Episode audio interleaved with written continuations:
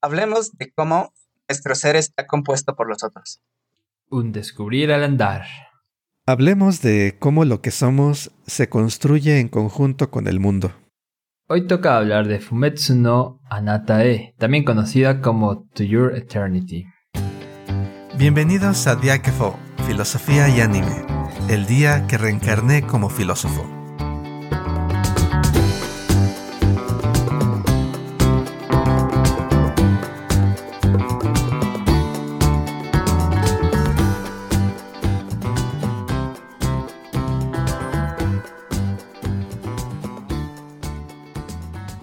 Te has preguntado de dónde viene la forma en la que interactúas con el mundo? En otras palabras, ¿de dónde viene el conocimiento para poder tener la mejor respuesta ante las acciones que éste nos presenta? Fushi es una esfera cuya habilidad principal es su capacidad de aprender a través de los estímulos que el mundo le brinda. Esta esfera es lanzada hacia el mundo con la enmienda de salvarlo.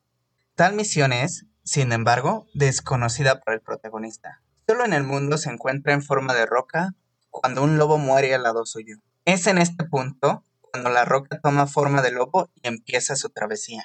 Es a través de las experiencias que comparte con los demás como su viaje de aprendizaje comienza. Hoy en Día que fue estaremos hablando de Your Eternity.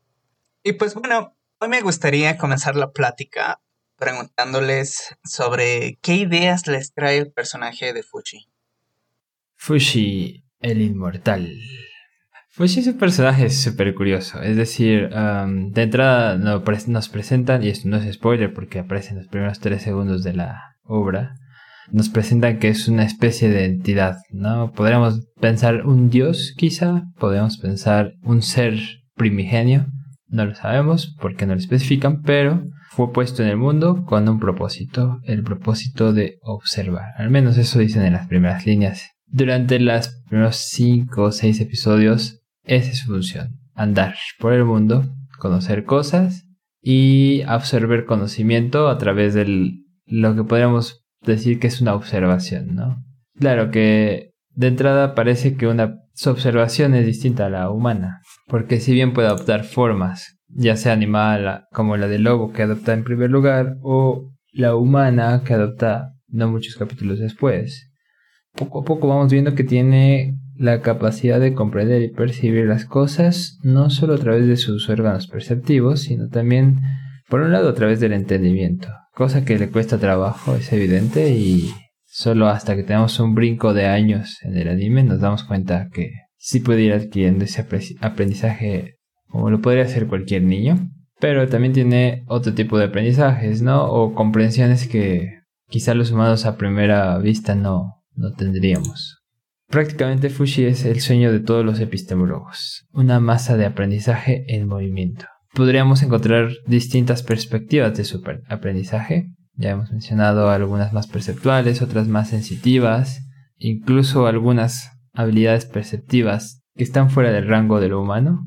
Nos hace preguntarnos entonces cuál es la forma de percibir el mundo, qué tanto tenemos que hacer en el mundo para comprenderlo, para conocerlo Ahí mismo aparecen esas posturas encontradas. Basta la percepción sensorial. Quizá si te entrometes en el mundo humano o en el mundo animal requieras otro tipo de percepciones. Bastan las percepciones, por ejemplo, emocionales. Puede ser que tengamos que recurrir a otro tipo de cosas para entender la lógica del mundo. Bueno, estas son las primeras impresiones, pero se van a ir revelando cosas un poco más adelante.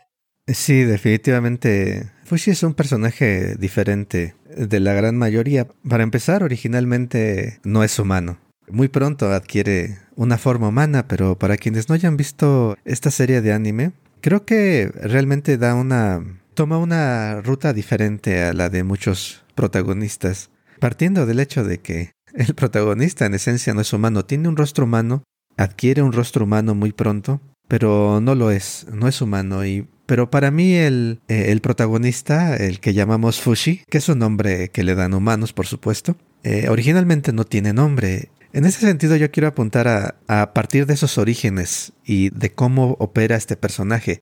Ya han mencionado que va adquiriendo formas. Primero adquiere la de un lobo, luego adquiere la de un joven, luego adquiere la de una niña muy pequeña. En cada parte de esa adquisición y en cada etapa en que conoce a estas criaturas, a estos otros seres vivos, eh, Fushi, eh, este inmortal, va adquiriendo nuevas capacidades como las que tú mencionas, Javier, va adquiriendo cada vez mayores capacidades cognitivas, podría decirse. Y yo lo veo como este personaje como una alegoría de la vida misma. Estamos viendo en, en unos cuantos instantes en, en una serie el proceso o una metáfora del proceso mismo de la vida, en el cual los seres interactúan con el mundo y a través de generaciones y de generaciones y de generaciones, por contacto con el mundo, cuando chocan con el mundo, es, es como el choque de esta esfera con el lobo al principio. El lobo muere y su cuerpo cae literalmente sobre, creo que tenía la forma de piedra en ese momento el inmortal y pues no había experimentado otra cosa. Y choca el lobo con la piedra y, puede convertirse ahora en, en, el lobo. Y así la vida, en una forma mucho menos clara, menos apreciable a nuestra escala humana, va chocando con el mundo y en ese choque va adquiriendo habilidades y cualidades y capacidades incluso de aprender de diferentes maneras.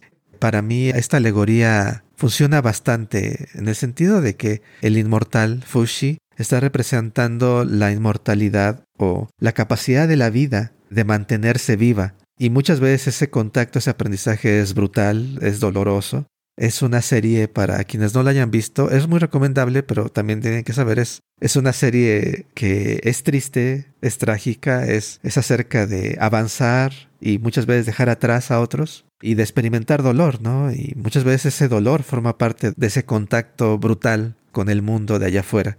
Pero eso es necesario para el crecimiento del personaje y que eso también es un reflejo de, de lo que es la vida. Yo empezaría por ese, por ese lado. A mí también me gustaría retomar esta escena que acaban, de la cual acaban de hablar, en donde, como ya escucharon todos, Fushi tiene la capacidad de tomar la forma de distintas personas, y no nada más personas, animales. Porque al principio comienza su viaje siendo un, lobo, pero también llega a tomar la forma de un oso. les voy a hacer un pequeñísimo spoiler. me gustaría hablar de esta escena en particular. Esta escena me trajo una idea por la cual yo comencé en nuestra introducción a Diáquefo con esa frase. Hay una parte en la que Fushi se enfrenta con otro ser que le roba eh, sus formas. Le roba la forma de ser un niño, el joven principal, le roba la forma de ser el lobo, le roba la forma de ser la niña, también el oso, hasta dejarlo solamente con la roca. Esta escena me trajo a la mente la idea de que las personas, las cosas con las que interactuamos, también llegan a ser parte de nosotros. Además del aprendizaje que nos brindan, este aprendizaje o esta forma de interactuar con los demás toma forma en nuestras costumbres, en la forma en la cual nosotros tenemos contacto con el mundo. Vayámoslo también pensando en Fushi a través de su desarrollo en la trama de la serie. Él primero comienza siendo un lobo, un lobo que apenas puede caminar. Tiene contacto con el primer humano y es cuando aprende a comer. Aprende a comer de una manera no tan humana, digámoslo así. Posteriormente, cuando conoce a Marchi, es cuando comienza a tomar las formas que Marchi le enseña. Él ya agarra la fruta con las manos. Entonces es ahí cuando también podemos observar que los demás también se cimientan en nosotros. Nosotros tenemos esa capacidad de aprender de ese contacto que los demás nos brindan e imitamos las formas en las cuales ellos responden al mundo. Bueno, me gustaría aquí dejarles este pensamiento, no sé si les gustaría añadir algo más. Sí, por supuesto que hay muchas cosas que añadir porque se está poniendo interesante esto y es que esta parte que mencionas Lalo, lo último de la imitación como forma de, una forma más de conocer, una forma más de adaptarnos, está muy clara en lo que es el anime. Es decir, esta entidad, eh, Fushi, anda por ahí, pero su aprendizaje está relacionado con su medio. No es un aprendizaje como el que se da en las escuelas, ¿no? Que quieren que aprendas acerca de las montañas sin que hayas ido a una. Es curioso porque, claro que su aprendizaje está muy ligado a otras entidades vivas. Creo que hasta ahora no se ha visto, aparte de la roca, que imite un río, por ejemplo, una nube o un árbol, aunque sí tiene como este don de seguir el actual humano, ¿no? Y e incluso hemos visto que el actual animal eh, tiene sus, eh, su protagonismo en el propio personaje principal. Pero justo es un actuar ante las circunstancias. Cuando hay peligro, pues bueno, sacamos la cara más ruda que podemos. Fushi saca la cara más ruda que puede. Cuando es una situación que requiere un contacto humano, encontramos en el personaje no solo una encarnación humana, sino también una, un actuar humano, ¿no? De alguna manera comprende, como bien dijiste, Lalo, eh, tiene personajes, perdón, tiene encarnaciones eh, animales, ¿no? El lobo, el, el oso. No anda por la vida convirtiéndose en lobo o en oso, y si lo hace, tiene un propósito, ¿no? Ya sea asustar o molestar a otros, o incluso en el combate. Se adapta a las circunstancias, ¿no? Y de cierto punto de la historia, pues ya nos meten en un mundo totalmente humano, ¿no? Eh, y ese mundo totalmente humano, pues requiere que Fushi se mantenga como lo que es. Lo que es pertinente, más bien, no, no lo que es Fushi, porque justo es una cuestión que también es tocante a este anime y que es fuerte, que es la cuestión de la identidad, ¿no? Fushi está descubriendo el mundo, pero también se está descubriendo a sí mismo. Se va transformando a partir de ese conocimiento. Y lo que es eh, muy vibrante en esta serie es que no solo se detiene en el autoconocimiento de Fushi, sino el autoconocimiento de muchos otros personajes. Por ahí, este, si no han visto la serie, cuando vean el arco de Maachi-san, verán cómo la niña tiene un autoconocimiento de lo que significa ser lo que es ella, una niña. Y bueno, vemos que no es la única, ¿no? A lo largo de las historias se van narrando más manifestaciones de autoaprendizaje. Pero por ahora me quedaré acá.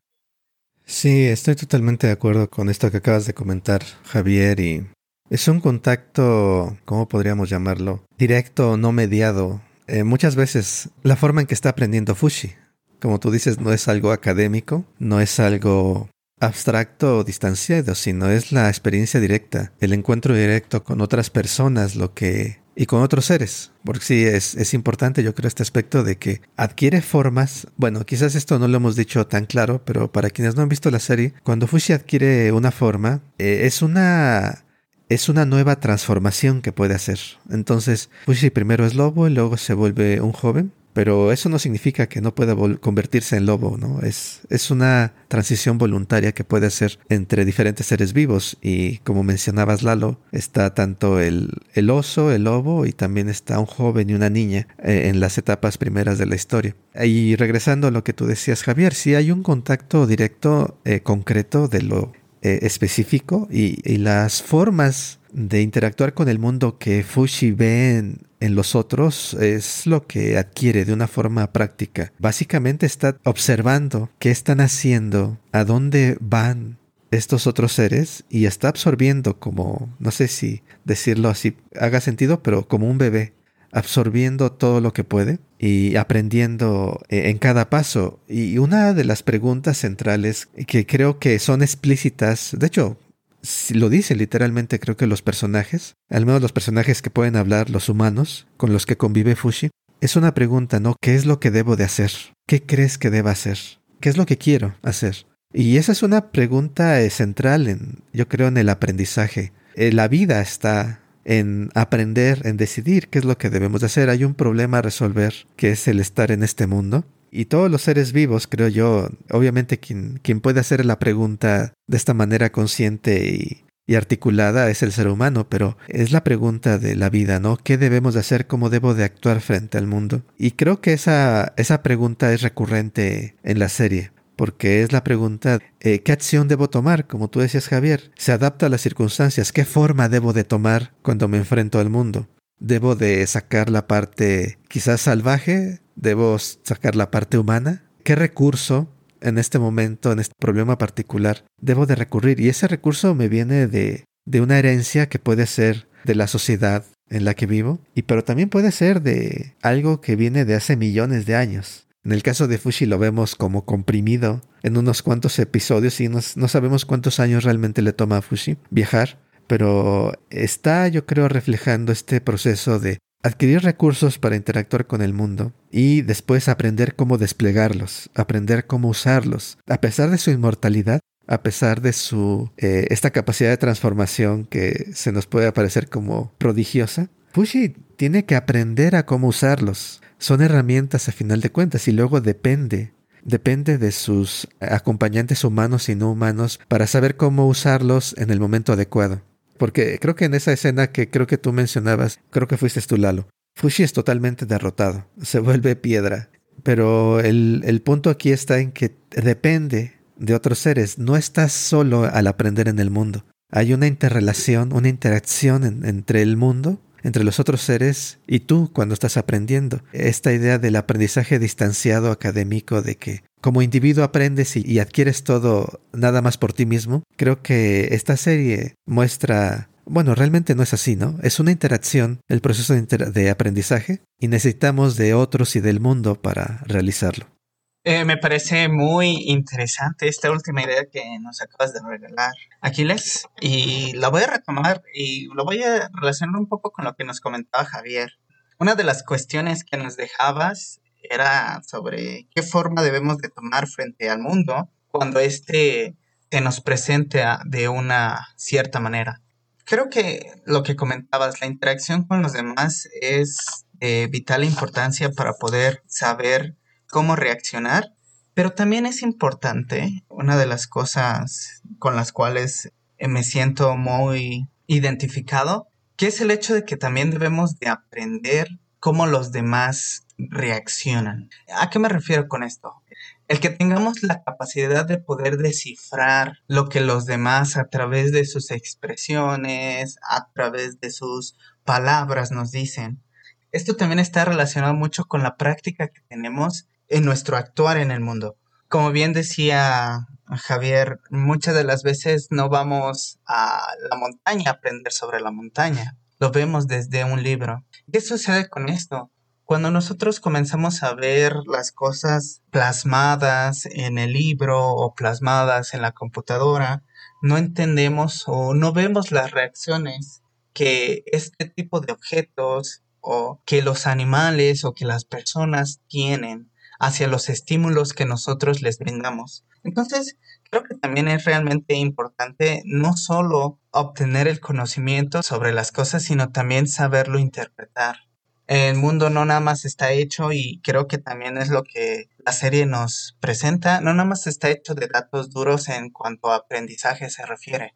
Está hecho de estas experiencias que nos llegan y con las cuales nos enfrentamos y nos topamos de frente y uso esta palabra de toparnos de frente porque muchas de las veces es esta voluntad que tenemos y que choca con lo que pasa ahí. Entonces creo que de, las notas principales, como bien dijeron, la interacción, pero también la interpretación de cómo los demás reaccionan ante nosotros, ante nuestras acciones, es importante. Me animo a decir que quedan muchas cuestiones por mencionar, pero parte del aprendizaje es el dialogar y lo veremos reflejado en la serie cuando el buen Imo transformado en humano empieza a hablar. Y en ese tenor, imitando al gran Imo, ah, espera, ya le cambié el nombre, pero creo que esa es la traducción que le ponen en español. Inmo, Inmo. A Fushi, Inmo, como se llame. Vamos a invitarlo y entre, le hacemos un diálogo en torno a algunas preguntas. Lo personal me interesa la cuestión acerca del conocimiento y yo me pregunto acerca de, por ejemplo, qué tipo de habilidades se requerirán para poder aprender, para poder comprender y, muy importante, para poder movernos en el mundo. Y bueno, veamos qué pasa. ¿Quién se anima? Para también ir concluyendo, yo veo a a la historia de To Your Eternity como una historia que funciona para acercar la historia de la vida y ponerla a la escala humana. Es un personaje que tiene forma humana y, que opera en la escala humana, pero que refleja a este proceso prolongado, fuera de la vista, que ha sido la vida. Y la vida aquí lo refleja la historia en ese aprendizaje. Y, y por supuesto, no solamente la vida humana, toda la vida es acumulación de experiencias y nosotros pensamos luego en la mente cuando hablamos de aprendizaje, pero eh, esas experiencias se acumulan en cuerpos y están en cuerpos, en estructuras que tienen todos los seres vivos, eh, son repositorios de interacciones con el mundo. Y en ese sentido, nuestros cuerpos eh, son, son una acumulación de millones de años de experiencias que fueron útiles para enfrentarse con el mundo. Y es una acumulación, por cierto, brutal, dolorosa muchas veces, pero es una acumulación que se hace en el afán de persistir, de continuar y, y Fushi, Inmo, este personaje es, es la forma acelerada de este proceso, una forma en la cual es accesible. Y yo creo que el autor nos está dando un medio accesible de ver este proceso a una escala que nuestra percepción humana puede entender y por eso le da rostro humano. Porque si no, no, no sería una, una, historia quizás tan apetecible para seres humanos. Y yo creo que la historia de Fushi, al menos en lo que va del anime, nos muestra que la vida es un continuo reinventarse, un continuo aprender, es una continua acumulación y también transformación. Desde ese punto de vista, yo creo que quizás To Your Eternity yo lo veo como un canto, un himno literario, una elegía hacia la continuación de la vida. El propósito del protagonista es proteger la vida. Es una narración dedicada a la vida misma, a tu eternidad. El título, si lo tradujéramos al español, a tu eternidad, no está hablando a la eternidad, yo creo, del personaje nada más, sino es, es un deseo, no es una afirmación de un hecho, sino es un deseo por la eternidad misma de la vida. Y yo creo que para mí eso, eso es uno de los posibles significados de este anime. Y por supuesto, a ver qué piensan nuestros oyentes y por supuesto esta serie es muy recomendable. Ojalá la puedan ver. Bueno, para ir culminando el podcast de hoy, me, me, parece muy interesante esta última reflexión que nos regalas. A mí también me parece esta idea de que To Your Eternity tiene que ver con un himno, como bien lo decías, y, y me suena más como un brindis, ¿no? Hacia la eternidad, hacia tu eternidad o por tu eternidad. Me, suena mucho, me viene a la imagen esta de alzando nuestras copas y brindando. Y como bien lo sabemos, somos seres finitos, pero también en este por la eternidad, hacia tu eternidad, tendría que ver con el cómo nosotros pasamos o vivimos en los demás, que también es lo que hace Fushi, ¿no? Sí, sí. Ahí lo dejamos porque creo que esta serie nos va a regalar más episodios de buenas pláticas buenos pensamientos que compartir con ustedes. Y pues para terminar también me gustaría preguntarles, cambiar un poco la pregunta que hizo Hap. Él habló sobre las habilidades que necesitamos para aprender. A mí me gustaría preguntarles sobre las interacciones. ¿Qué tipo de interacciones creen que necesitamos para aprender? ¿Son todas las interacciones deseables o hay unas interacciones mejores que otras?